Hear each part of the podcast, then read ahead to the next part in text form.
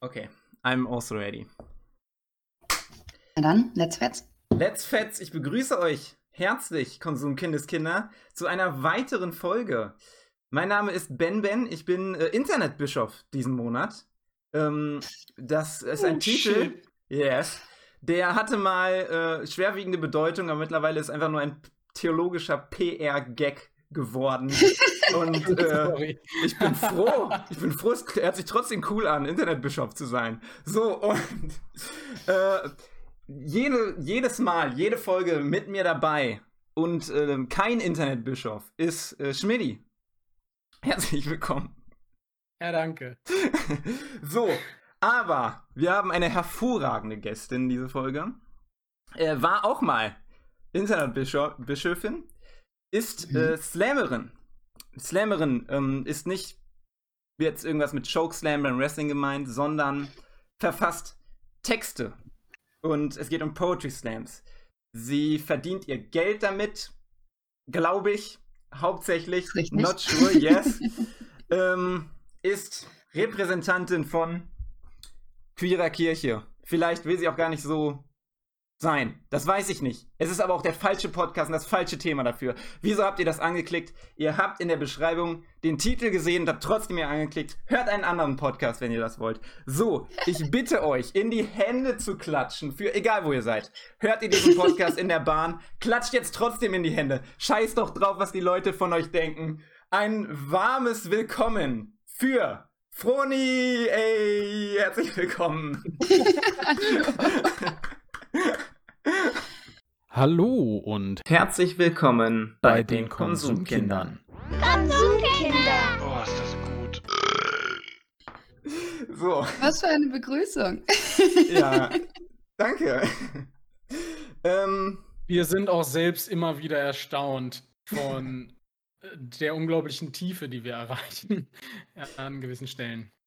so, Man muss sich selbst schon sein, für seine Stärken auch mal loben. Ich finde das Ja. wichtig. Ohne ich habe dich so gut ich konnte äh, ähm, vorgestellt, aber vielleicht willst du das selbst einfach nochmal machen. Ähm, und sagen, wer du so bist. Mhm. Das kann ich gerne versuchen. Also mein Name ist Veronika. Die meisten meiner Freundinnen nennen mich Froni. Ähm, ich studiere evangelische Theologie in den letzten Zügen im Moment mit dem Ziel, Pfarrerin zu werden. Wenn ich nicht gerade in der Uni sitze, dann bin ich meistens unterwegs, unter, äh, unterwegs in den verschiedenen Bühnen dieses Landes und auch außerhalb dieses Landes und trage dort selbstgeschriebene Texte im Poetry Slams vor. Ich mache das seit, ich glaube, sechs Jahren oder so. Ähm, mittlerweile würde ich das sogar professionell nennen, was ich da fabriziere. Und ja, genau. Ansonsten bin ich äh, viel im Internet unterwegs, äh, mache viel Instagram und TikTok und äh, bin großer Anime-Fan und freue mich sehr, jetzt hier zu sein. Ja, herzlich willkommen. Ich war gerade noch ähm, spazieren, direkt von dem Podcast, und äh, der, ihr kennt das, manchmal stehen da solche Sachen mit zu verschenken drauf. Und da war unter anderem eine Glasschüssel mit zwei Glückskeksen drinne. Und ich dachte, wie kann man besser in das Thema Poetry starten, als mit einem Glückskeksspruch, oder? So, ja. ich traue mich das eigentlich auch gar nicht zu essen, weil das war da gestern schon, das hat geregnet. Aber der Spruch ist erhalten geblieben. Und es ist, man wird ein Getränk nach ihnen benennen. Geil. Okay, Ich glaube, es ist ein sehr, sehr starker Cocktail. ja. Ich hätte gerne Froni. Ist ja doch cool, oder? Ich stelle mir da so ein bisschen was, also es muss schon fruity sein. Ja, Ähm, Fall. irgendwas Fruchtiges mit, aber auf alle Fälle mit Whisky drin. Ich trinke super gerne Whisky. Ähm, und es wäre cool, wenn es so ein Schirmchen hätte oder so ein Glitzertrödel, was man manchmal in Cocktails reinsteckt. So ein bisschen over the top, aber immer noch ganz nice. Aber ähm, erstens hatte ich das Gefühl, Glückskekse waren auch mal besser. Und zweitens, äh, äh, bei, bei den Zutaten eines Cocktails steht eigentlich nie mit Schirm dabei oder so. Also wäre eigentlich mal geil. Ist mir egal. Der Froni-Cocktail Ja. ist definitiv mit Schirm. Es Okay, geht auch um die Ästhetik. ja, äh, ich habe mir den Einstieg doch poetischer vorgestellt, aber Wir haben noch eine Second Chance. ja, nee, ich steige jetzt einfach ganz stumm ein. Äh, Ganz sch- stumm. Ich wollte stumpf sagen. Ähm, whatever. Ja. Ähm, Poetry Slam. Mhm. Kann, magst du eine für den, wir haben 10, zu, 10, 10 Zuhörer so ungefähr, vielleicht 20, Mhm. sagen wir 30, 40. 80. äh, Wer weiß. 10% davon wissen vielleicht gar nicht, was Poetry Slams sind. Was ist das denn überhaupt? Ähm, Das ist kein Problem. Ich veranstalte nämlich auch selbst Poetry Slams und bei jedem Poetry Slam fängt man damit an zu erklären, was ein Poetry Slam ist. Ähm, und die Erklärung lautet eigentlich immer wie folgt. Ein Poetry Slam ist eine Art moderner DichterInnen-Wettstreit, bei denen PoetInnen auf diese Bühne treten und mit selbstgeschriebenen Texten ohne Requisiten in einem bestimmten Zeitlimit gegeneinander antreten. Die Jury ist das Publikum und am Schluss gewinnt irgendwer und der Wettbewerb ist aber eigentlich komplett nebensächlich. Hauptsache, es geht um die Poesie und gemeinsam hier zu sein und eine gute Zeit zu haben. Das ist Poetry Slam. yes. Ursprünglich wurde das erfunden in Chicago, weil man gemerkt hat, dass Wasserglaslesungen, also so Lesungen, wo jemand an einem Tisch sitzt und ein Glas vor sich stehen hat und einfach Dinge vorliest, die Leute nicht mehr kicken und das irgendwie nicht mehr zieht. Und dann dachte man sich, okay, gucken wir doch mal, was, was funktioniert bei anderen Formaten. Dann habe ich gesagt, okay, wir machen einen Wettbewerb draus. Es ist absolut widersinnig, äh, Literatur zu versuchen, miteinander zu vergleichen und irgendwer gewinnt am Schluss. Aber irgendwie kickt das die Leute und das funktioniert und seitdem gibt es Poetry Slam. Ja, findest du, da, findest du das Vergleichen geil oder eher kacke? Hm. Ich weiß nicht, um ehrlich zu sein. Also ich bin ein brutal ehrgeiziger Mensch. Ich gewinne total gerne. Von daher finde ich es manchmal auch ganz nice. Aber wenn, wenn ich versuche zu verstehen, warum gewinnt welcher Text oder so, und wenn ich anfange, meine Texte darauf auszurichten, dann geht mir ganz viel verloren, sowohl an künstlerischer Freiheit und auch an Freude an der ganzen Sache. Also ich, ich mag das Vergleichen im Poetry Slam, weil es Leute anzieht und weil es einem die Möglichkeit gibt, so ein spielerisches Gerangel auf der Bühne zu haben. Aber es geht nicht darum. Es geht nicht darum, wer irgendwie die meisten Punkte bekommt oder den größten Applaus. Und es geht wirklich darum, dass wir uns miteinander literarisch auseinandersetzen. Was würdest du sagen, wenn man jetzt Statistik führen würde, wie ist so die Win-Rate ähm, von dir? Keine Ahnung. eher überdurchschnittlich oder eher unterdurchschnittlich? Oder so normal? Also, ich werde oft eingeladen. Also ich werde viel gebuckt, so ich trete auf verschiedenen Bühnen im internationalen Raum und deutschsprachigen Raum auf. Das würde ich sagen, spricht für meinen Erfolg. Auch dass ich das Mhm. seit sechs Jahren machen kann und davon leben kann, spricht für meinen Erfolg. Ja, heftig. Ich habe noch nie Crazy eine shit, ja. Strichliste geführt, wo irgendwie drauf stand, wie oft ich was gewonnen habe oder so. Das ist, nee, keine Ahnung. Es ist Erste, schön, mir einfallen passiert. Echt? Ja.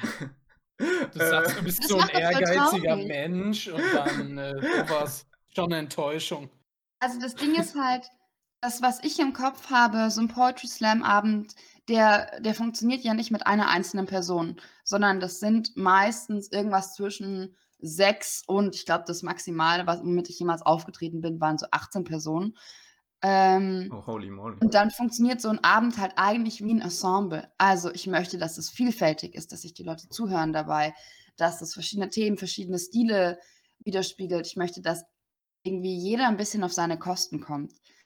Und wenn ich die ganze Zeit nur dran denken würde, oh, ich will jetzt gewinnen, ich will jetzt gewinnen, dann schaue ich halt nicht drauf, okay, welche Themen wurden denn schon behandelt, wer, wer war denn vor mir dran, wer kommt nach mir, was würde jetzt irgendwie dem Ganzen, was würde das Ganze rund machen? Sondern dann würde ich nur drauf gucken, okay, was ist mein erfolgreichster Text, womit kriege ich die jetzt und halt blind das aufs Publikum regnen lassen und das macht ja auch keinen Spaß. Ja, okay, ist auch Hm. nachvollziehbar. Ich, mich Das reizt ist- es. Ja, nee, Schmidt, hau raus. Ich laber hier schon die ganze Zeit. nee, ja, ich äh, fand es äh, interessant, dass du gerade sagst, was mein herausragendster Text und dann äh, irgendwie aufs Publikum, damit du gewinnst oder sowas. Ähm, was ist denn, also, wie gehst du denn vor? Also, du selbst bewert, bewertest du selbst deine Texte Hm. schon irgendwie so, was ist die Chance, dass die das mögen oder nicht oder was gefällt mir selbst mehr oder weniger und oh, den Text Y muss ich mir unbedingt fürs Finale zurückhalten, aber komme ich vielleicht nicht ins Finale, wenn ich den zurückhalte fürs Finale? Also wie gehst du da vor? Also mit deiner eigenen Bewertung und auch vielleicht so einer Wettkampfstrategie, selbst wenn es darum am Ende ja nicht geht. Das hat sich ganz stark geändert. Also, als ich angefangen habe mit Poetry Slam, wollte ich natürlich unbedingt irgendwie Erfolg haben und ich wollte, dass das gefällt und ich wollte irgendwie möglichst weit hochkommen und ja. Und irgendwann habe ich gemerkt, dass mir das keinen Spaß macht. und Mhm. ähm, jetzt weiß ich natürlich, welche Texte erfolgreicher sind als andere, weil ich merke zum Beispiel, ich habe Videos auf YouTube, wie oft die Videos geklickt werden. Ich merke, wenn ich die schon mal performt habe, okay, wie stark resoniert das Publikum damit. Ähm, ich weiß das auch, weil mich Leute auf Texte ansprechen oder nicht. Und es gibt Texte, auf die werde ich wahnsinnig oft angesprochen. Es gibt Texte, da kam noch nie jemand zu mir und hat gesagt, boah, das war jetzt aber ein toller Text. So. ähm, also natürlich Ja. habe ich irgendwie ein Ranking von meinen Texten im Kopf, aber das ist jetzt nicht ganz stark hierarchisch, sondern das ist okay, wie, wie oft habe ich die schon gemacht? Wie gut sitzen die? Wie gut passen die zu meiner Stimmung heute? Kann ich die performen und kann ich die authentisch performen oder müsste ich da wirklich jetzt eine Maske aufziehen und los geht's? Ähm, wenn ich auf so 'n Slam eingeladen bin, überlege ich mir vorher ungefähr, welche Texte ich machen möchte, weil die nehme ich nämlich mit, äh, also auch wirklich auf Papier. Ich habe zu viele Texte mittlerweile, um sie alle die ganze Zeit mit mir rumzuschleppen und ich performe auch manche Texte nicht mehr. Also, wenn ich Texte von vor 6 Jahren in der Hand habe, dann sind die aus nostalgischen Gründen sehr schön. Aber dem bin ich künstlerisch auch einfach 'n bisschen entwachsen und deswegen lese Mhm. ich die. Ich würde die wahrscheinlich lesen, wenn ich irgendwo auf 'ner Lesebühne eingeladen wäre und jemand sagt: „Ey, bring mal deinen ersten Text mit, wir machen da was. Du liest deinen, ich lese meinen, dann sind wir beide bisschen lustig so.“ Das finde ich cool, aber Mhm. ansonsten in 'nem Wettbewerb lese ich die nicht mehr. Ich, schreibe viel über politische Text äh, Themen. Das heißt, ich schaue, ob meine Texte überhaupt aktuell sind. Also, ich habe auch Texte, die sind zum Glück nicht mehr aktuell und das ist gut so. Ähm, und ich halte mir keine Texte fürs Finale zurück. Das habe ich 'ne Weile lang gemacht, aber es man ist so gefrustet, wenn man eigentlich diesen einen bestimmten Text lesen möchte und dann denkt man sich: „Ne, ne, den mache ich dann im Finale“ und dann kommt man nicht ins Finale. Und man ist so pissed auf sich selbst und aufs Publikum und das tut einem nicht gut so, das bringt einfach nichts. Deswegen, ich mache die Texte, auf die ich Bock habe. Ich schaue immer so 'n bisschen, welche Themen sind schon gelaufen. Mhm. Also, ich brauche keine 6 Antirassismus-Texte hintereinander, auch wenn die bestimmt alle wichtig sind, aber Mhm. irgendwann wird das Publikum taub dafür und das bringt uns alle nicht weiter. Und deswegen versuche ich da so Crazy. 'n bisschen Vielfalt reinzubringen. Also, du hast du nimmst dir vor, 'n Text zu lesen, dann hörst du: „Wait, das ist der 5. Antirassismus-Text.“ Und du Mhm. wolltest auch einen machen und dann sagst du spontan: „Ah ja, fuck it, ich nehme 'n anderen?“ Ja. Ja, geil. Ja, das Ähm also, das Ding ist ja auch also, ich habe Poetry Slam angefangen also, vor allem, weil ich gezwungen wurde, aber dann auch ich habe das gemacht, weil ich dachte ja, gleich, aber ich dachte halt irgendwie: „Geil, das sind 5 Minuten, in denen mich niemand unterbrechen kann, wo mir Leute zuhören, wo ich wirklich was sagen kann und die hören mir zu.“ Und ich möchte halt Ja, das ist ist 'ne deine Hand? Meldung. Ja, okay. Danke, dass du mich drangenommen hast. Äh, jetzt fühle ich mich nicht so, als hätte ich unterbrochen.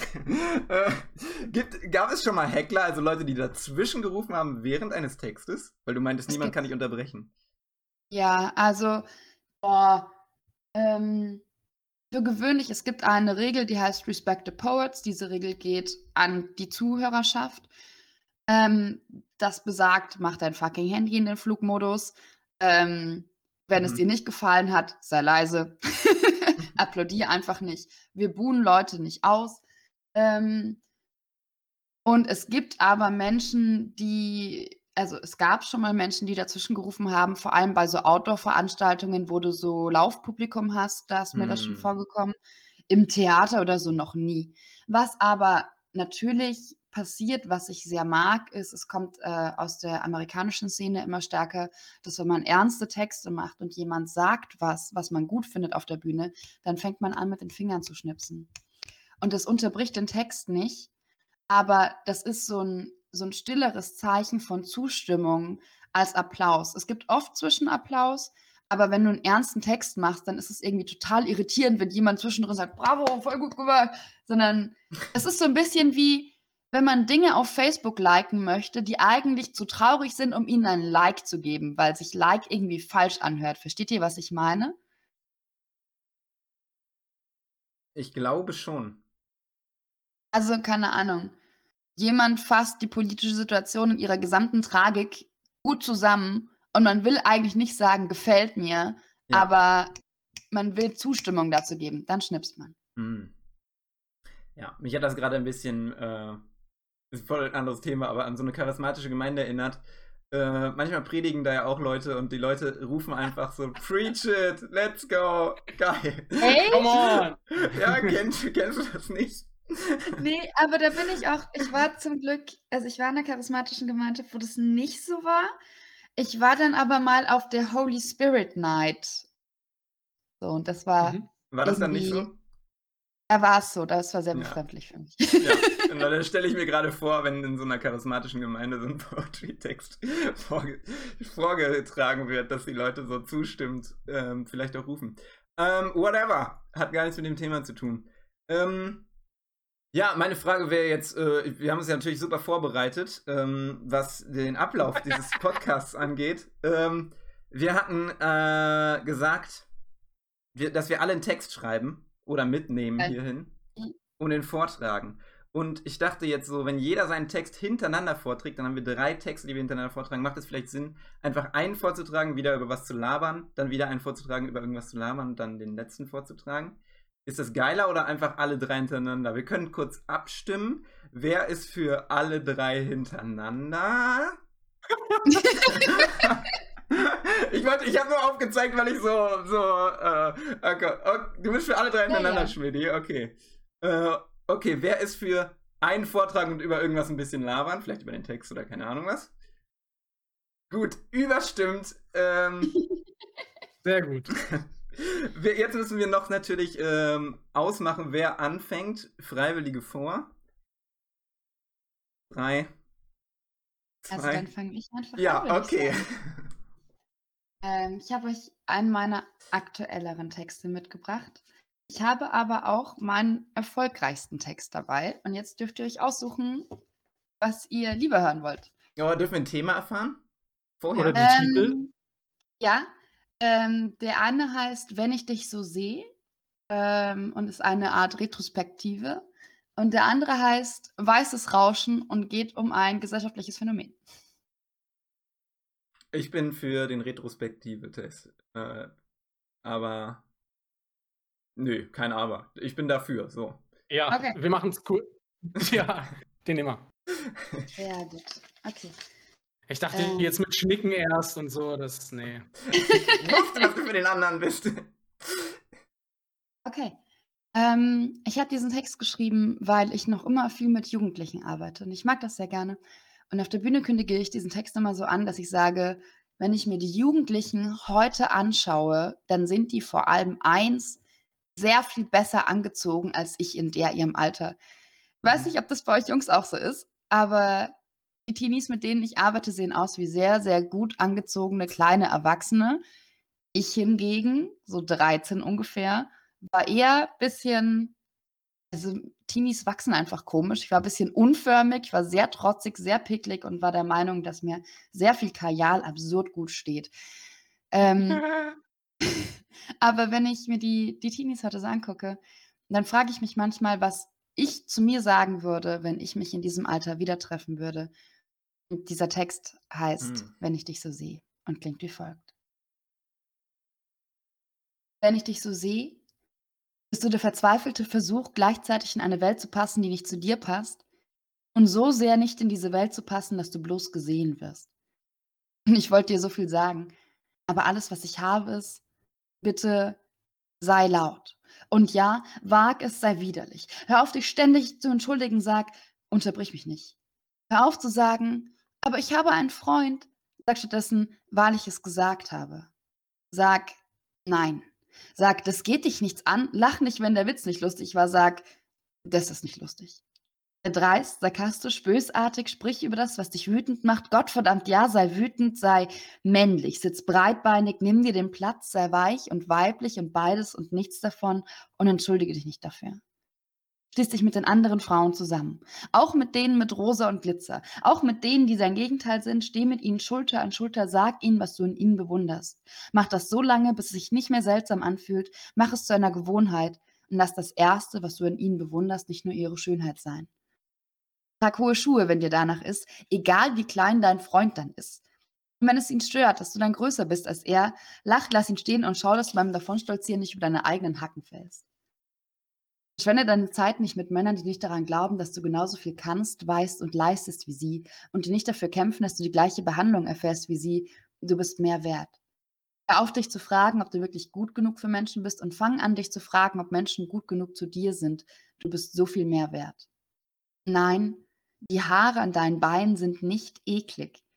Aber die Gesellschaft, die dir das gelernt hat, ist es manchmal. Nein, es ist nicht schlimm, nicht geschminkt zu sein und du bist nicht hässlich, nur weil deine Haut mehr als einen Farbton hat. Aber wenn die nach Farbe ist, verstehe, es ist absolut in Ordnung, so viel Make-up zu tragen, dass man aussieht, als wäre man frontal in einen Wasserfarbenkasten gefallen. Aber lass dir gesagt sein, dass man Glitzer wirklich nie wieder komplett abbekommt. Bitte hör auf, dir zu wünschen, klein und schmal und wenig zu sein, wenig Platz einzunehmen, so wenig zu sein, dass man ganz einfach hochgehoben werden kann, so leicht zu sein, dass man umsorgt wird. Bitte, bitte hör auf damit. Das ist eine große Welt. Du bist einen festen Stand, weil du dich selbst tragen kannst. Du hast Leuten aufgeholfen, weil du die Kraft und Stabilität dafür hast. Das ist eine große Welt. Wachse bitte, glaube mir, du passt hier rein, es ist hier Platz für dich. Das Problem sind nicht deine breiten Oberschenkel. Das Problem ist das kranke Körperbild der Gesellschaft und dass dir mit 14 keiner sagt, dass die brave Girl nur Scheiße labert. Du musst deinen Körper gerade nicht lieben. Du musst dich nur fragen, wer eigentlich davon profitiert, wenn du es nicht tust und wer dir so lange gesagt hat, dass etwas falsch, eklig oder hässlich an dir ist, bis du es glaubtest. Und dann frag dich, warum du dieser Person erlaubst, so viel Macht über dich zu haben. Kein Mensch kommt auf die Welt und hasst seinen Körper. Wir lernen alle, das zu tun. Und wenn du Hunger hast, bitte iss. Iss so viel du willst, iss was du willst und wenn jemand drüber lacht, isst diese Person zum Nachtisch. Verlieb dich in dein Lachen, auch wenn es laut ist. Auch wenn man es fünf Räume weiter immer noch hört, auch wenn du grunzt, auch wenn es mehr nach Seewehr als nach Elfe klingt. Lach laut und ehrlich und bitte schäm dich nicht. Und hör auf, dich für deine Periode zu schämen. Du hast einen Uterus, du bist unter 40, die Wahrscheinlichkeit, dass du gerade blutest, ist verdammt hoch. Und wenn jemand drüber lacht, blute alles voll, was diese Person hat. Sex soll Spaß machen. Fake Orgasmen für Männer-Egos machen das nicht. Lass das. Sag, was du willst und wenn ihm nur sein Orgasmus wichtig ist, dann geh. Lerne, dass in deinen Prioritäten aber dein Gefühl von Sicherheit und Wohlfühlen über dem Netz zu anderen sein steht. Sex soll Spaß machen. Du wirst Dinge erleben, die das nicht tun. Die dir wehtun, die Angst machen und du wirst das Gefühl haben, mit niemandem drüber reden zu können. Bitte rede trotzdem. Rede, solange bis du das Gefühl hast, nicht mehr damit alleine zu sein. Rede, bis du verstanden hast, dass du Freundinnen hast, denen das auch angetan wurde. Rede, bis du gehört wurdest. Sie werden dir sagen, es sei deine Schuld. Sie werden dir sagen, du hättest danach gefragt. Glaub ihnen kein Wort und Rede, solange bis das jede gehört hat, die dasselbe erlitt. Du wirst dein Leben lang von Zahlen definiert werden. Zentimeter, Meter, Gramm, Kilo, Punkte, Noten, Platzierungen, versteh, dass du mehr bist, als Zahlen je messen könnten. Du musst keine perfekte Hausfrau sein, nur weil du das gelernt hast.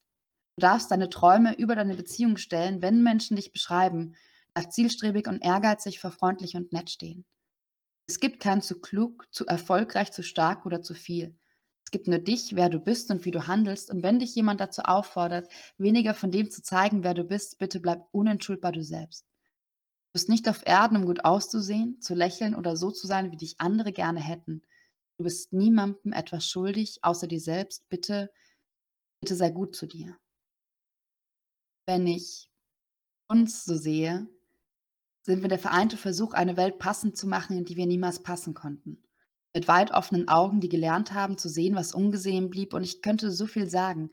Aber alles, was ich habe, ist, wenn ich dich so sehe, picklig, trotzig, unförmig, weiß Gott, das bin ich stolz auf dich. Das war der Text. Weiß nicht, ob man das Klatschen hört überhaupt. Kein äh, bisschen, aber es sieht sehr lustig aus.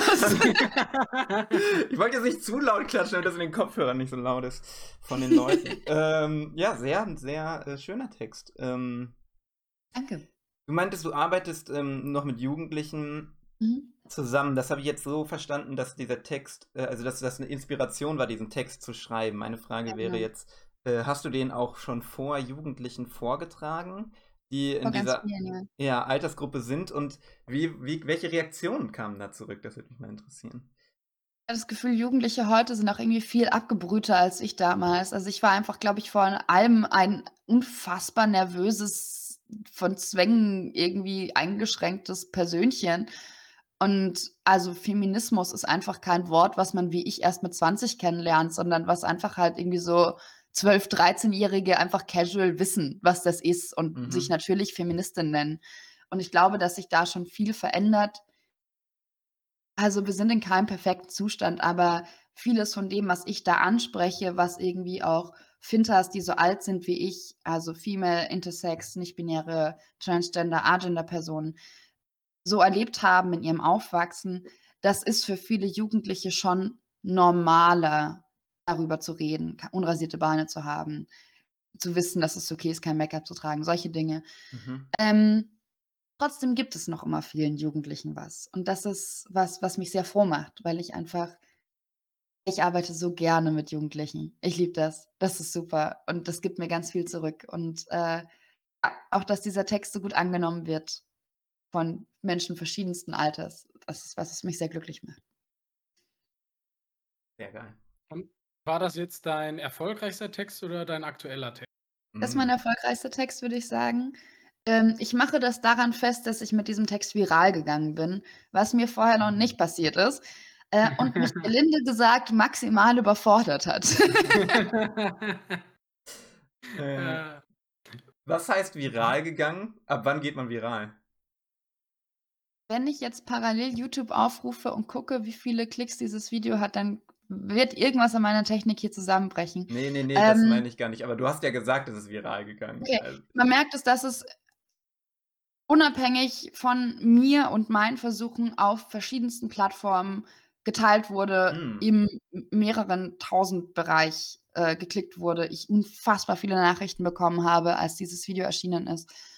Ähm verschiedene Zeitungen auch mit darüber berichtet haben, solche Dinge. Also, das passiert manchmal im Slam. Es gibt verschiedene Texte, die irgendwie allgemein super bekannt werden, auch bei Leuten, die Poetry Slam gar nicht kennen. Ich glaube, das bekannteste Beispiel ist „One Day Baby“ von, äh, Julia Engelmann. Das hat gefühlt jeder einmal gehört. Ähm, dann gibt's noch von Patrick Salmen, äh Blond Rostblau äh, brau blond das rostbraun. mit dem Bart. Ja, das mit dem Bart, you got it. Das mit dem Genau. Bart, so merke ich mir das immer. Ja, genau. Genau. Äh, also, es gibt einfach Texte, die sind irgendwie in der Allgemeinheit bekannt und offensichtlich hat es dieser Text in eine ähnliche Liga geschafft und das hat mich gefreut, aber auch überfordert. Ja, geil. Also Ja. also es geschafft hat, der Text, nicht, dass es dich überfordert hat.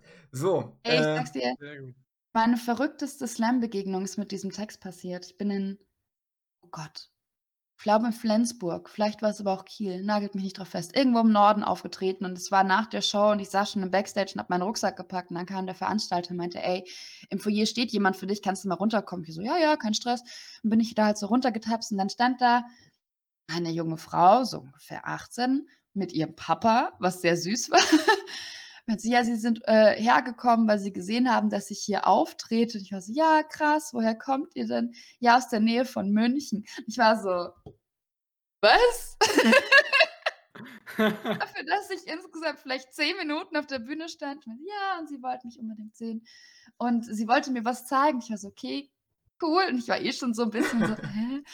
Hä?“ Und dann fing die an, sich auszuziehen und ich war sehr überfordert und war so: „Was?“ Und dann hat sie halt so ihre Bluse so aufgemacht und hat mir gezeigt, dass sie einfach 'n Tattoo, also eine Textzeile aus diesem Text auf ihrem Rippenbogen stehen hat. Holy „Ja, fuck! ich habe mir das tätowieren lassen, weil mich das irgendwie aus 'ner schweren Zeit rausgeholt hat und ich wollte dir Danke sagen und deswegen sind wir hier.“ Und Wow. ich war so: „Was sagt man jetzt? Ich habe keine Ahnung, was man jetzt sagt. Ich weiß es nicht.“ Boah, ich glaube, das wäre ein Ja. Moment, wo ich instant angefangen hätte zu heulen.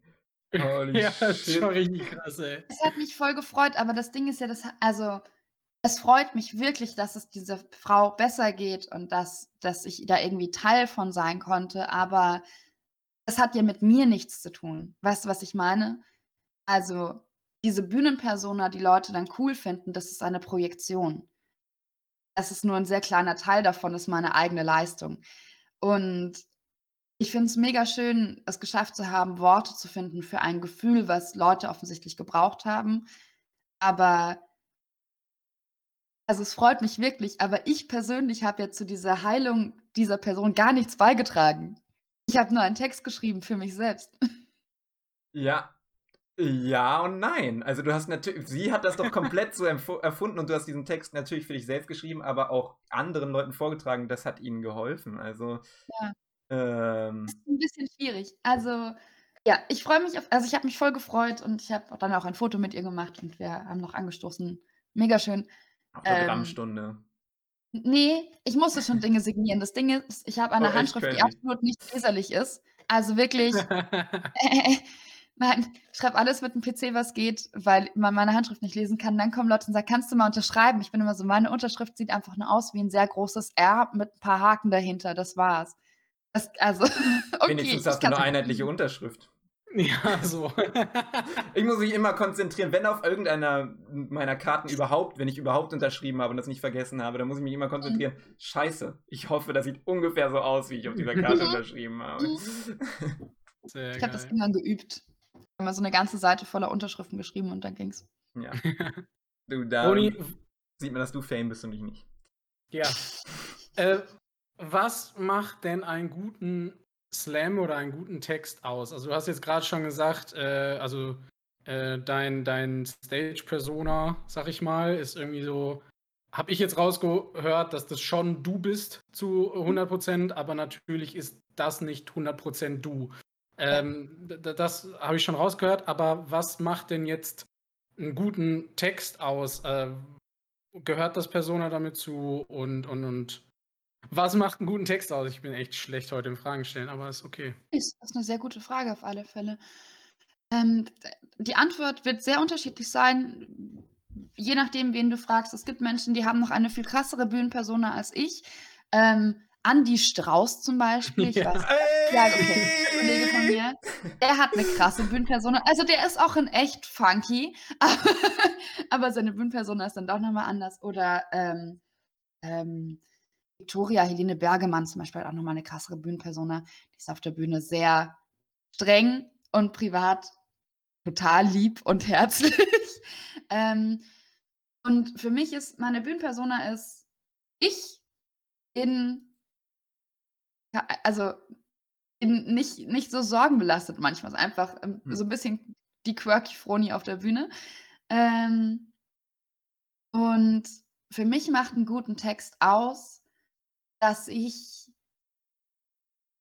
auf der einen Seite finde, ich habe in dieser doch relativ kurzen Zeit alles gesagt, was ich zu diesem Thema sagen wollte. Das heißt nicht, dass ein Thema vollständig behandelt sein muss, aber es heißt, dass ich einen thematisch thematisch guten Einblick geben möchte. Auf der anderen Seite, mir ist sprachliche Tiefe sehr wichtig. Ich mag keine platt formulierten Texte. Ich mag Lyrik total gerne, aber wenn ich noch mal Herz und Schmerz gereimt höre, dann glaube ich, schmeiße ich irgendwas hin. Ähm, also, Lyrik kann mega viel. Ich schreibe Lyrik nur, wenn's nicht für die Slam-Bühne ist, sondern ich schreibe Kurzlyrik. Ich, äh, bin mit Leuten in so Lyrikgruppen und tausche mich da aus. Ähm, meine Slam-Texte auf der Bühne sind eher prosaisch oder Spoken Word. Das ist so was hm das gerade zum Beispiel ist eher Spoken Word, was wir gehört Mhm. haben von mir, weil es wie 'ne Art rhythmische Prosa ist. Ja. Also, es hat 'nen ganz klaren Takt. Es legt keinen Wert auf vollständige Syntax, sondern es geht darum, ähm, in ungereimter und auch in undefiniertem Reimschema einen rhythmischen Text zu performen. Ähm, was macht 'nen guten Slam-Text für mich aus? Ich muss ihn fühlen. Also, ich habe schon Mhm. wahnsinnig gute Auftragstexte geschrieben, die aber halt gar nix mit mir gemacht haben. Und wenn 'n Text nichts mit mir macht, dann macht er mit meinem Publikum erst recht nichts. Und Mhm. deswegen ich muss den fühlen, er muss mir wichtig sein und ich muss das Gefühl haben, etwas zu sagen zu haben damit. Das ist mein eigener Anspruch. Gut. Also, Äh, ich kann die Frage auch beantworten, was 'n guten Text ausmacht, indem ich jetzt meinen vorlese. Äh, Geil. Ich wäre genau andersrum jetzt nämlich rangegangen und hätte gesagt, Genau das werden wir nicht hören, wenn ich jetzt meinen Text. Ah, du kannst, kannst du auch gerne machen. Ich wollte nur super, eine gute super. Überleitung ja, schaffen. Ey, in, der, in der Zeit, wo du deinen vorliest, suche ich noch einen guten von meinen Texten raus. Mann. nein. nein, nein, nein. Ja, ich möchte da aber noch kurz reinschieben. Ja, das ja, ist der Anspruch, den ich an mich setze. Wenn ich Workshops gebe, wenn ich äh, Leute unterstütze, die gerade mit Slam anfangen dann ist der Anspruch grundsätzlich erstmal rauszufinden, was möchtest du denn mit Slam erreichen? Was möchtest du ausdrücken? Wo möchtest du hin? Und wenn jemand einfach nur Bock hat, keine Ahnung, fünf Minuten dadaistische Gebühne, äh, Gedichte auf eine Bühne zu stellen, nein, do it. So, die Bühne ist dein Spielplatz. In diesem Sinne, hau raus, Ben. Ja, danke, dass du das nochmal gesagt hast. Ich äh, glaube, ich habe ähm, einen anderen Anspruch an meine Texte wie du an deine. Beziehungsweise Texte, ich habe ungefähr ultra lange nichts mehr geschrieben. Ähm, und extra für diesen Podcast mein Heft raussortiert und ganz ADHS-mäßig einen Text geschrieben bis zur Hälfte. Dann ein paar Tage später den nächsten geschrieben bis zur Hälfte. Und ähm, ja, dann einen Text fertig geschrieben. Der jetzt aber auch ein bisschen zu lang ist, glaube ich, aber ist egal. Wir sind ja hier nicht. Ähm, Ne? Ihr müsst das ja ertragen. So. Äh, so viel dazu. Ich nehme noch einen Schluck Wasser, bevor ich beginne. Das habe ich hiermit getan. Jetzt ähm, trage ich vor. Vorgeschichte. Ja, scheiße. Zum Glück habe ich noch auf mein Handy geguckt, sagte ich gestern Nacht vor dem Schlafengehen zu mir selbst, als ich feststellte, heute früh einen Arzttermin zu haben. So, das war die Vorgeschichte. Hauptgeschichte. Der Tag nach gestern Abend. Nüchtern soll ich zum Hausarzt gehen, weil er mir Blut abnehmen will. Ich google das Wort nüchtern, da ich mir so wie mit fast allem im Leben nicht so ganz sicher bin, was unter einen gewissen Rahmen fällt und was nicht. Wasser trinken darf ich also. Gut. Ich trinke Wasser. Ich frage mich, ob ich mir Zähne putzen darf oder ob ich, wenn ich aus Versehen Zahnpasta verschlucke, das nicht mehr als nüchterner Magen zählt. Ich halte kurz inne. Was ein lächerlicher Gedanke. Ich gehe zum Arzt. Ungeputzt. Ich komme quasi pünktlich. Zwei Minuten.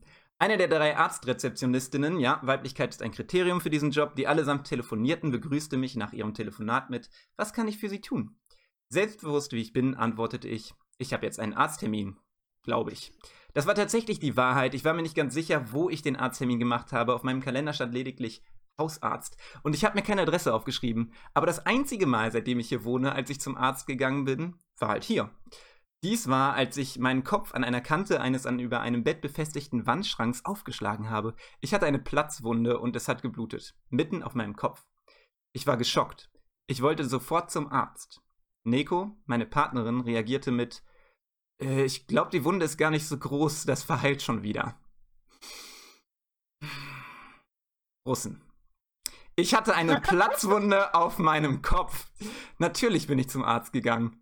Der Arzt meines Vertrauens. Also damals war es einfach nur der Arzt, der am nächsten an meinem Wohnheim platziert war, aber heute habe ich einen Termin bei dem Arzt meines Vertrauens. Glaube ich. Die Arztrezeptionistin guckt mich verwirrt an, nachdem ich ihr meinen Namen gesagt habe und sie die Daten auf dem PC checkt. Äh, Sie sind hier zum Impfen? fragte sie. Ich antwortete, äh, nein, während ich meine ganze Existenz hinterfragte. Wieso kann ich mir nicht einfach mal vernünftig was aufschreiben? Immer verkacke ich es. Ah doch, da sind sie ja, Entschuldigung. Meine Gedanken kehren schlagartig um. Alles richtig gemacht. Ich habe mein Leben gemeistert. Es kann allerdings einen Moment dauern. Heute ist viel los. Nehmen Sie doch im Wartezimmer oder draußen Platz. Alles klar. Ach ja, wie lange schätzen Sie so? Ganz grob kann es dauern. Sie antwortete, so circa 30 Minuten. Ich setzte mich draußen auf die Bank und überlege, ob ich schnell zum Supermarkt gehe entscheide mich aber dagegen, weil ich weiß, dass ich heute noch einen Podcast aufnehme und dafür noch einen Text schreiben muss. Ich hole mein Heft raus, werde in dem Moment, zwei Minuten nachdem ich gewartet habe, reingerufen von einer Arzthelferin. Ich bin glücklich nicht, in den Supermarkt gegangen zu sein und komme aber auch leicht verarscht vor. Mir wurden soeben 28 Minuten Wartezeit gestohlen. Ich hasse das. Das ist so, wie wenn man im Supermarkt vor der Kasse einer langen Schlange ganz hinten steht und plötzlich macht eine zweite Kasse auf und die Schlange wird wieder sehr kurz und dann muss ich alle meine Pläne verwerfen, die ich mir geschmiedet habe, wie ich die Zeit nutze, während ich an der langen Kasse warte. Der Arzt fragt mich, was mich zu ihm führt. Naja, ich wollte einfach nur checken lassen, ob bei mir alles okay ist. Ich habe gehört, das soll man so machen, habe das noch nie gemacht, bin quasi nie beim Arzt. Ach so, ja, das können wir machen. Die meisten Männer machen das nicht vor 35 Jahren, weil sie denken, dass sie unsterblich sind und das soll ja auch so sein. also wunder mich nicht, dass der Gedanke, sich checken zu lassen, auch nicht von Ihnen kam. Tief blickte ich dem Arzt in die Augen. Ich denke jeden Tag mehrfach an die Unendlichkeit des Lebens und werde gleichzeitig mit diesen Gedanken meiner eigenen Sterblichkeit zutiefst bewusst, dachte ich. Gesagt habe ich, haha, ja, ich soll, neben, ich soll im Nebenzimmer Platz nehmen. Die Arzthelferin kommt rein. Sind Sie hier für das EKG? fragte sie. Ich antwortete, bestimmt. Ich habe keine Ahnung, was das heißt. Einer meiner größten Ängste sind die Fragen ganz zu Anfang einer jeden Quizshow-Sendung, denn die sollte eigentlich jeder beantworten können. Ihr Blutdruck beträgt 110 zu 80. Und ist das gut? Okay. fragte ich. 120, 80 ist sehr gut, aber mit diesem Blutdruck ist alles okay soweit. Geil, dachte ich. Ich bin knapp darunter. Also erst, wenn ich mich viel bewege, geht der Blutdruck auf 120. Das heißt, ich habe mehr Ausdauer als andere Menschen. Einfach ganz natürlich in meinem Blut. So funktioniert das mit dem Blutdruck bestimmt. Das werde ich medizinisch nicht fact-checken lassen. Mit meinem gesteigerten Selbstbewusstsein aufgrund meines überdurchschnittlich sportlich guten Blutdrucks wechselte ich ein letztes Mal in dieser sich Hogwarts ähnelnden Arztpraxis. Warum muss ich ständig den Raum wechseln? Den Raum. Es ging in meine persönliche Kammer des Schreckens zur Blutabnahme. Neville Longbottom ähnelt, murmelte ich. Ich habe ein bisschen Angst vor mich her. Ach, das müssen Sie nicht, entgegnete mir eine wollig warme Stimme, die lächelnde Arzthelferin. Ja, ich kann manchmal eine Diva sein, das wird schon, entgegnete ich. Es sind meistens die Männer, die sich anstellen, sagte sie. Kein Wunder, dachte ich. Der Mann kann in dieser Alltagssituation nochmal ganz kleiner Junge sein und sich auf das ihm mütterliche Gefühl einlassen, das ihm sagt, keine Angst. Es ist nicht schlimm. Ich bin bei dir. Gestärkt in meiner Rolle als kleiner Junge fragte ich nach der Blutabnahme, ob ich denn einen Lolli bekomme, weil ich so brav war. Ein Lolli gibt's hier nicht, aber ich kann dir ein Pflaster mit Blümchen geben. Haha. Entgegnete die gut gelaunte Mutter, äh, Arzthelferin. Sie klebte die Einstichwunde mit einem weißen Pflaster. Ohne Blümchen. Hm. Mit meinem zutiefst enttäuschten Gemütszustand, mir meinen zutiefst enttäuschten Gemütszustand nicht anmerken lassen, ließ ich ihr halb mitleiderregend mitteilen, dass das Pflaster ja gar kein Blümchen hat. Sie holte den Kugelschreiber raus. Na, das müssen wir ändern. Aber erzähl es nicht weiter, sonst wollen die anderen auch eins. Das war ein großartiger Start in den Tag. Nice. Danke. Uh. Und wie ging's dir so beim Schreiben? Ähm, ja, ging locker flockig runter, weil ich tatsächlich einfach nur das aufgeschrieben habe, was so passiert ist und wie ich, äh, wie ich wirklich denke. Außer das mit dem Supermarkt und der Kasse. Natürlich freue ich mich, wenn die Schlange kleiner wird. Aber ähm, ja, das ging tatsächlich ganz gut runter. Und ich hatte auch, ähm, was mir extrem hilft, ist Stress äh, und äh, Sachen auf den letzten Drücker zu machen. Und da ich das vor der Podcast-Aufnahme gemacht habe, vor der ursprünglichen, wir haben es ja einmal verschoben, ähm, mhm. und ich dann diesen zeitlichen Druck hatte, das hilft mir auch immer sehr gut, diesen Text dann doch zu Ende zu schreiben, nicht nur zur Hälfte zu Ende zu schreiben. Ähm, ja, hat Spaß gemacht ich sagen. Das kenne ich aber auch total gut. Ich habe so viele meiner Texte auf dem Weg zum Slam noch fertig geschrieben. Und am schlimmsten ist es, wenn du irgendwo auf Tour bist, weil du musst es irgendwo ausdrucken. Also du kannst es auch vom Handy vorlesen, aber es ist einfach nicht so geil, wie wenigstens Papier in der Hand zu haben. Mhm. Bin schon so oft random in irgendwelche Copyshops in Nähe von Bahnhöfen gerannt, um noch schnell den Text für heute Abend auszudrucken. Also ja, kenne das mit dem Zeitlimit und dem Druck. Hm, ja, ansonsten weiß nicht, was ich da viel zu sagen kann. Ich ähm, weiß nicht, ob meine Stage-Persona anders ist als meine richtige. Ich komme mir immer relativ authentisch vor, wenn ich irgendwas irgendwo vortragen muss oder vortrage. Hm. Wobei ich das nicht in Poetry Slam Szenarien tue. Ja. Möchtest du es mal tun? Ja, also eigentlich, womit wir wieder am Anfang wären und dem Gewinnen, fände ich es eigentlich geil, an einem ganz großen Poetry Slam teilzunehmen direkt zu gewinnen und damit meine Instant-Einsteigerkarriere direkt an den Nagel zu hängen. Einfach weil das Coolness-Faktor hätte. äh, ähm, aber ja. ja, dann müsste ich ja mehrere Texte schreiben, was auch wieder anstrengend ist. Zwei. Aus zwei Texte. Ach ja, gut. Ein für die Vorrunde, ein fürs Finale. Einen hast du jetzt. Ja, perfekt. Na dann, machst du noch einen zweiten und dann treten wir gemeinsam irgendwo auf in NRW. Ja, geil. Ich hätte Bock. Sehr gut. Und du auch? ja, ich, ähm, klar. Ich, ich äh, muss sagen, ich ähm, habe gerne, ich schreibe gerne Texte, habe immer gerne Texte geschrieben. Ich mag auch das Reimen sehr gerne. Mhm. Ähm, habe jetzt aber nicht einen gereimten Text mitgebracht. Was aber auch okay ist. Ähm, ja. Das beurteilen wir am Ende, Schmidti, ne? Bitte? Das beurteilen wir, ob das ja, okay ist. Genau. ähm.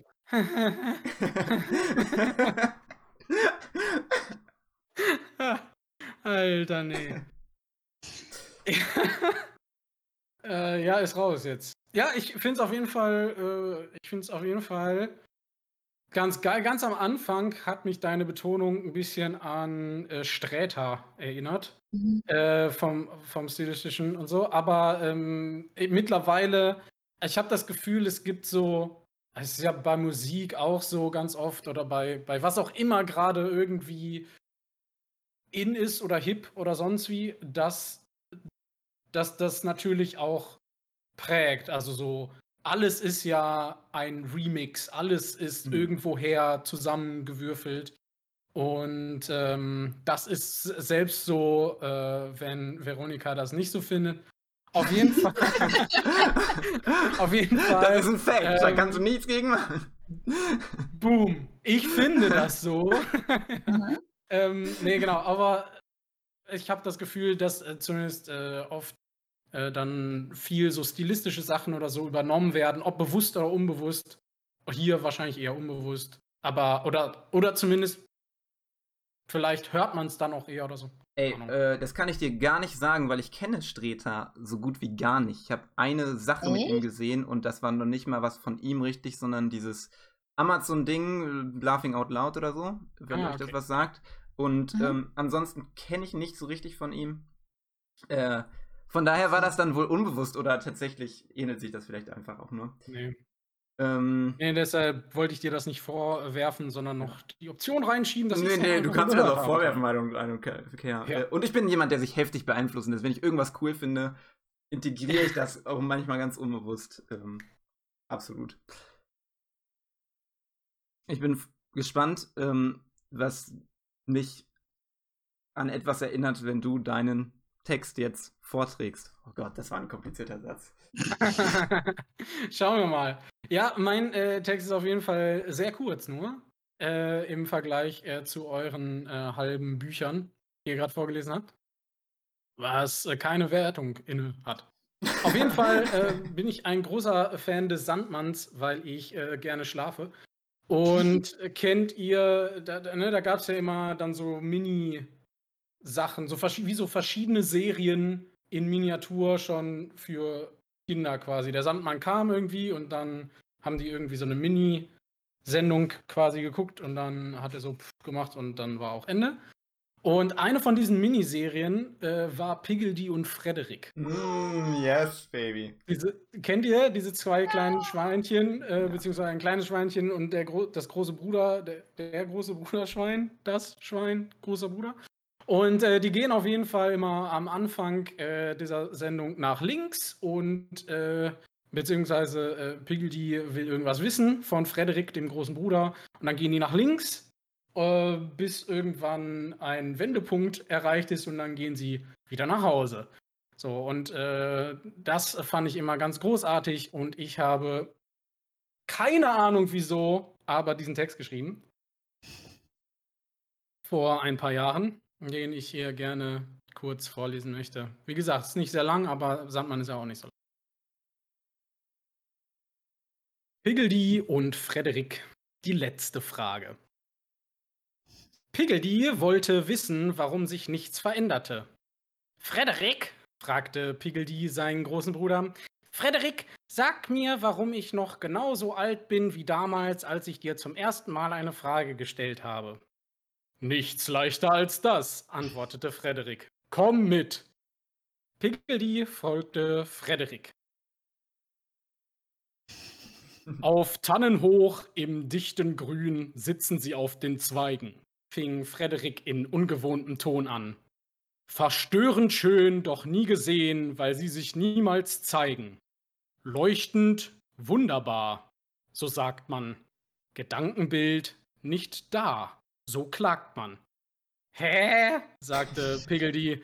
Das verstehe ich nicht. Nun, dann will ich es anders versuchen, sagte Frederik nach einer Weile.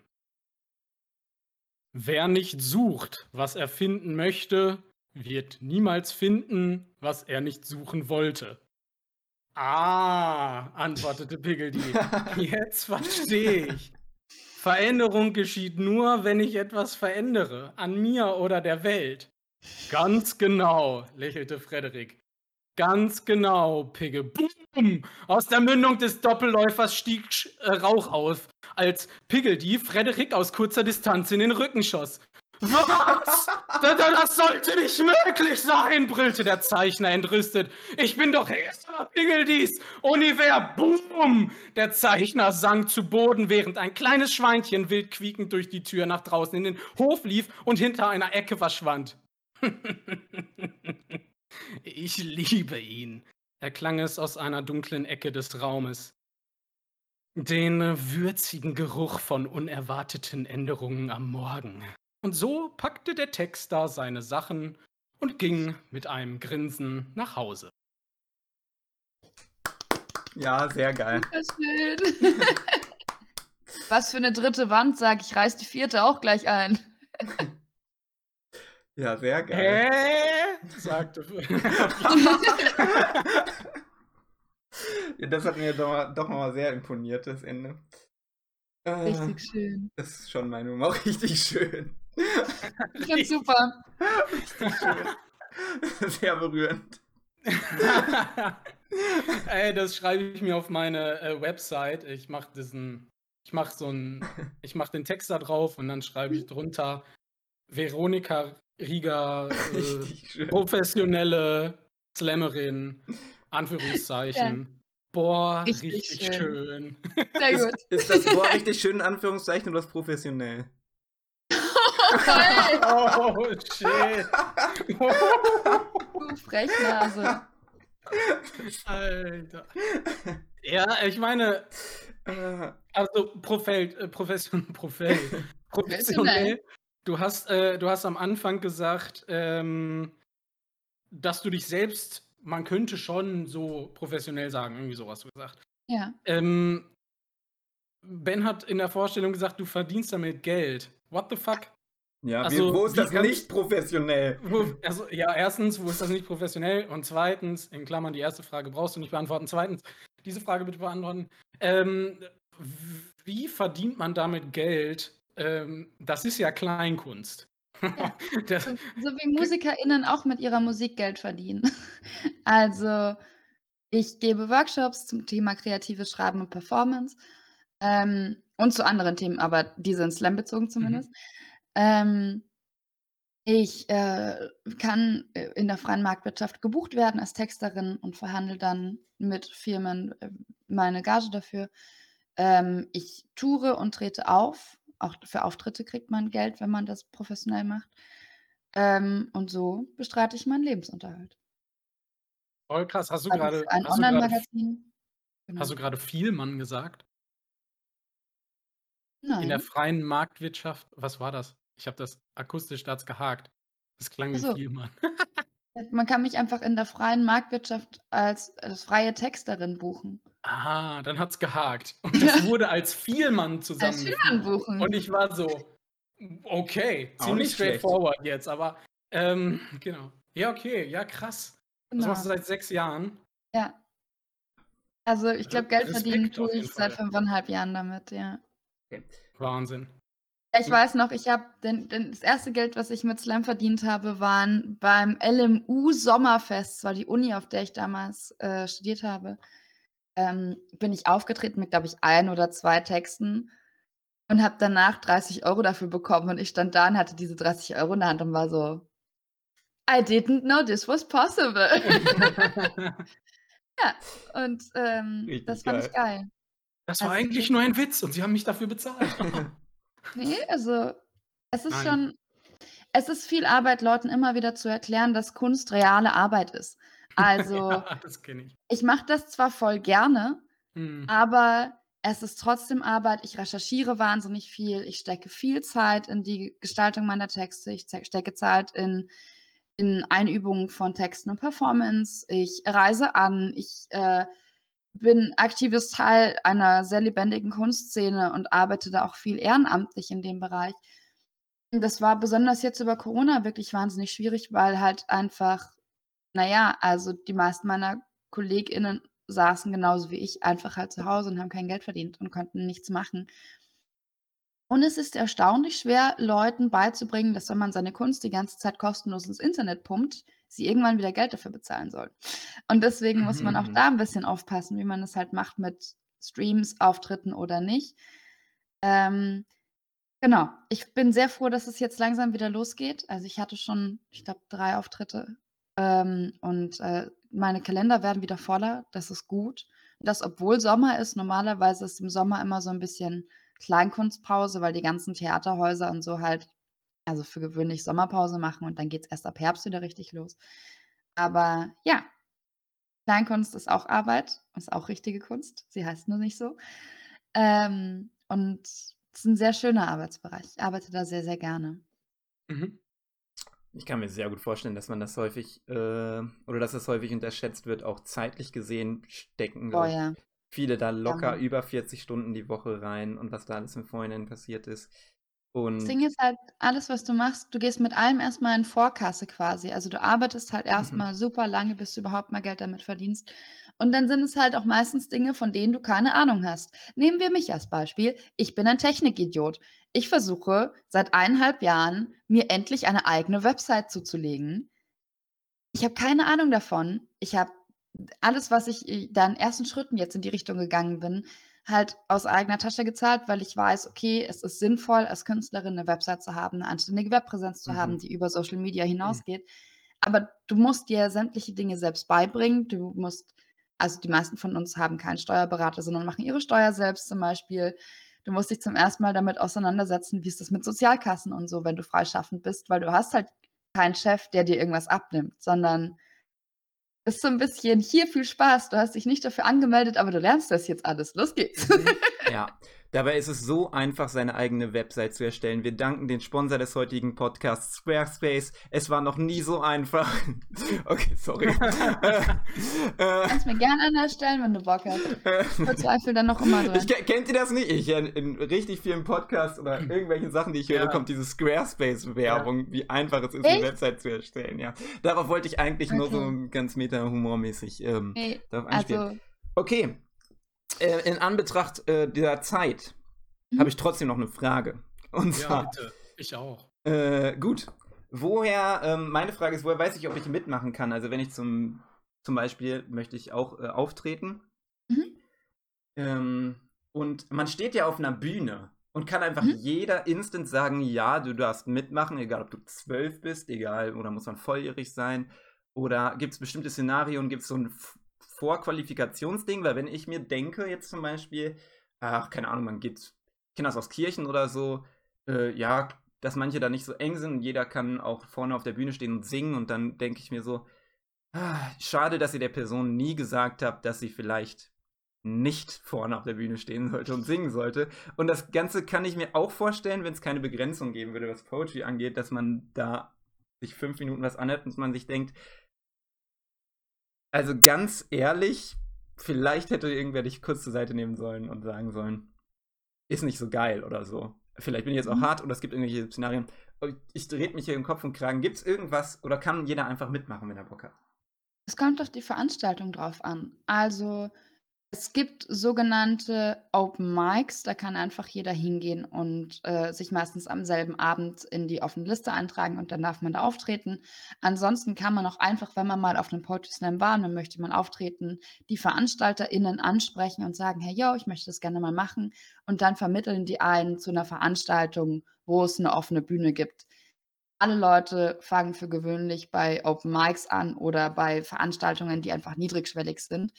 Ähm, mit dem Alter, was du angesprochen hast, es wird im Poetry Slam unterschieden zwischen äh, U20 und Ü20, also alle Leute bis einschließlich 20 Jahre fallen in die Jugendkategorie. Und ähm, da gibt es eigene Veranstaltungen, die werden so ein bisschen enger betreut. Da guckt man auch drauf, dass das einfach in keinen Raucherclubs zum Beispiel stattfindet oder so. Ähm, und dass das auch alles mit dem Jugendschutzgesetz passt. Das ist mir auch sehr wichtig. Ähm, Ü20 äh, ist mal ein bisschen mehr für sich selbst verantwortlich. Ähm, aber das macht jetzt auch keinen Unterschied, ob das jetzt größere oder kleinere Bühnen sind. Also es gibt auch U20-Slams, die in einem Theater stattfinden zum Beispiel. Ähm, ich empfehle Leuten, wenn sie Lust haben, das anzufangen und sie sind noch U20, immer einen Poetry Slam Workshop zu besuchen. Da kriegt man einfach so ein bisschen noch ein paar Tipps und Tricks für die Bühne mit und meistens gibt es am Schluss auch einen Abschlussslam. Dann kann man mal so ein bisschen das Wasser testen, gucken, ob man es mag. Ähm, wenn man Ü20 ist, empfehle ich einfach, VeranstalterInnen anzuschreiben in eurer Stadt und dann könnt ihr ähm, von denen erfragen, wo ihr am besten einsteigen und auftreten könnt. Und sagt man Menschen, ob sie Talent haben oder nicht? Hm. Schwierige Sache. Ich mhm. habe noch nie jemandem gesagt, du hast kein Talent. Ähm, das ist auch was, was ich mir nicht anmaßen würde. Ähm, aber wenn mich jemand nach ehrlichem Feedback fragt vor der Performance, nach der Performance, wenn ich das nicht weiß, kann ich kein Feedback geben, weil dann kann ich nicht garantieren, so aufmerksam gewesen zu sein, dass ich anständiges Feedback geben kann. Yes. Ähm, dann kriegt die Person auch ehrliches Feedback. Aber ehrliches Feedback heißt halt, das würde ich anders machen, das würde ich verbessern, nicht du bist scheiße. Weil das ist kein Feedback, das ist beleidigend. Mhm.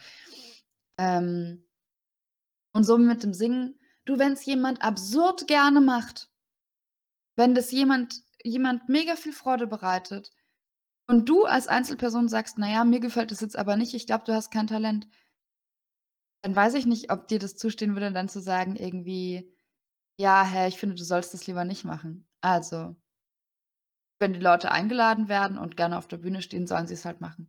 Yes. Ja, danke. Ja. Ähm, Schmidti, deine Frage. Ja, meine Frage zum Ende ist eine äh, Kombifrage, wie ich sie gerne stelle. Also mit eine Frage, die viele Fragen sind. Ähm, hast du Bock äh, zum Ende noch auf ein paar Shoutouts? Also, äh, was sollten sich Leute unbedingt mal ansehen oder anhören, deiner Meinung, um mal so richtig guten Einblick in tolle Sachen aus deiner Szene zu bekommen? Mhm. Und wo finden dich die Leute, wenn sie mehr über dich wissen wollen, aber deine Website nicht gefunden haben? Mhm. Ähm, Shoutouts, oh mein Gott, ich habe so viele coole KollegInnen, ähm, dass es total schwer ist, das aus dem Stegreif zu machen. Aber wen ihr euch auf alle Fälle anschauen solltet, ähm, weil äh, das eine liebe Freundin von mir ist und sie unfassbar coole Lyrik macht, ist äh, Jule Weber. Wenn ihr Jule Weber und Poetry Slam auf YouTube eingebt, werdet ihr coole Dinge finden. Äh, wer gerne lustige Sachen mag, sollte sich unbedingt Theresa Reichel anschauen. Die macht vor allem Comedy mittlerweile und äh, ist eine der witzigsten Menschen, die ich kenne. Ähm, ansonsten bin ich großer Fan von Team Slams. Also wenn ihr mal die Möglichkeit habt, egal bei wem einen Team Poetry Slam anzugucken, das ist energetisch nochmal ganz was anderes. Schaut dahin. Und ja, prinzipiell die Poetry Slam-Szene in Deutschland oder allgemein im deutschsprachigen Raum ist eine sehr bunte, sehr vielfältige und sehr wandelbare Szene, die sich große Mühe gibt, so aware wie möglich zu sein. Ähm, mir hat sie sehr geholfen, eine, eine erwachsenere und vielleicht bessere Version meiner selbst zu werden. Und ich habe viel in ihr gelernt und ich hatte unfassbar viel Spaß und so viel Quatsch äh, in dieser Szene bisher. Ich möchte das nicht missen. Also, wenn ihr Lust habt, das mal auszuprobieren, eine ganz klare Ermutigung an euch. Probiert das aus. Traut euch. Die Bühne ist der sicherste Ort der Welt und es kann euch nichts passieren. Und es ist auf alle Fälle diese Erfahrung wert. Und wenn ihr mich äh, persönlich finden wollt im Internet, dann findet ihr mich auf äh, Twitter, Instagram und TikTok unter dem Kürzel Rigeros, R-I-E-G-E-R-O-S. Das ist einfach nur der dümmste Wortwitz, der mir mit meinem Nachnamen eingefallen ist und seitdem steht er da. Nice. Oder? Absolut fair. Absolut. Ja, ist geil. Ist geil. Yes. Ähm, dann möchte ich mich erstmal bedanken für alles. Moni. Ich sag danke. Ähm, das war mega schön. Ja, das war's. Äh, und ähm, du kannst dir gerne jetzt einen Wunsch aussuchen, wo es so, wo es in der nächsten Folge drum geht. Ähm, Hast kurz Zeit zum Überlegen, während ich hier ähm, den äh, Abspann einleite. Das heißt nicht, dass es darum wirklich geht, aber du darfst dir was wünschen. Äh, und ob dann der Weihnachtsmann den Wunsch erfüllt, gucken wir mal. Ähm, denn die nächste Folge wird ähm, vorerst, ich finde das jetzt einfach anschmieden, ne? Wir haben uns ja nicht Ja, ja, abgesprochen. ja. So, ähm, Wir haben sowieso nie was abgesprochen. ja, genau, wird vorerst die letzte Folge, bevor wir Pause machen. Ähm, und dann, wer weiß, was nach der Pause kommt. So ist das halt, ne? Wenn man eine Pause macht, ähm, who knows. Ähm, und zwar werden wir den ganzen Monat August abtauchen. Und September auch. Ich weiß es nicht mehr, Schmiede.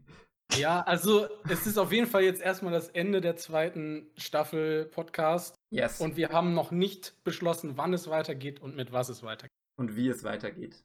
und wie. Und, Und- warum es weitergeht. Und, wo Und es weitergeht. Wo? Jawohl. Ja, alle W-Fragen durch. Ähm, yes. Okay, in der nächsten Folge geht es um Roni. Beziehungsformen und ähm, ja, du hast mich was aussuchen lassen, Ben. Jetzt darfst du nicht verzweifelt gucken. Nee, nee, nee, ich habe Ähm. dich etwas wünschen lassen, aber ja. Okay, äh, dann geht es um äh, Beziehungsformen und sexuelle Orientierung. Das wird lustig. Okay, mit welchem traurig. Gast? Mit welchem Gast, äh, Froni? Mit welchem Gast? Mit Ja. Kira Bär. Gut, ähm, Hey, Ey. das wäre voll das geile Gespräch. das stimmt. Ich wäre die Ähm, Erste, die so hören würde. Vielleicht geht es darum in zwei Wochen. Wir besprechen uns mal und äh, ich, ey, ich wünsche euch was. Danke fürs Zuhören, danke fürs Konsumieren. Bis bald. Juhu. Bis dann. Bye, bye.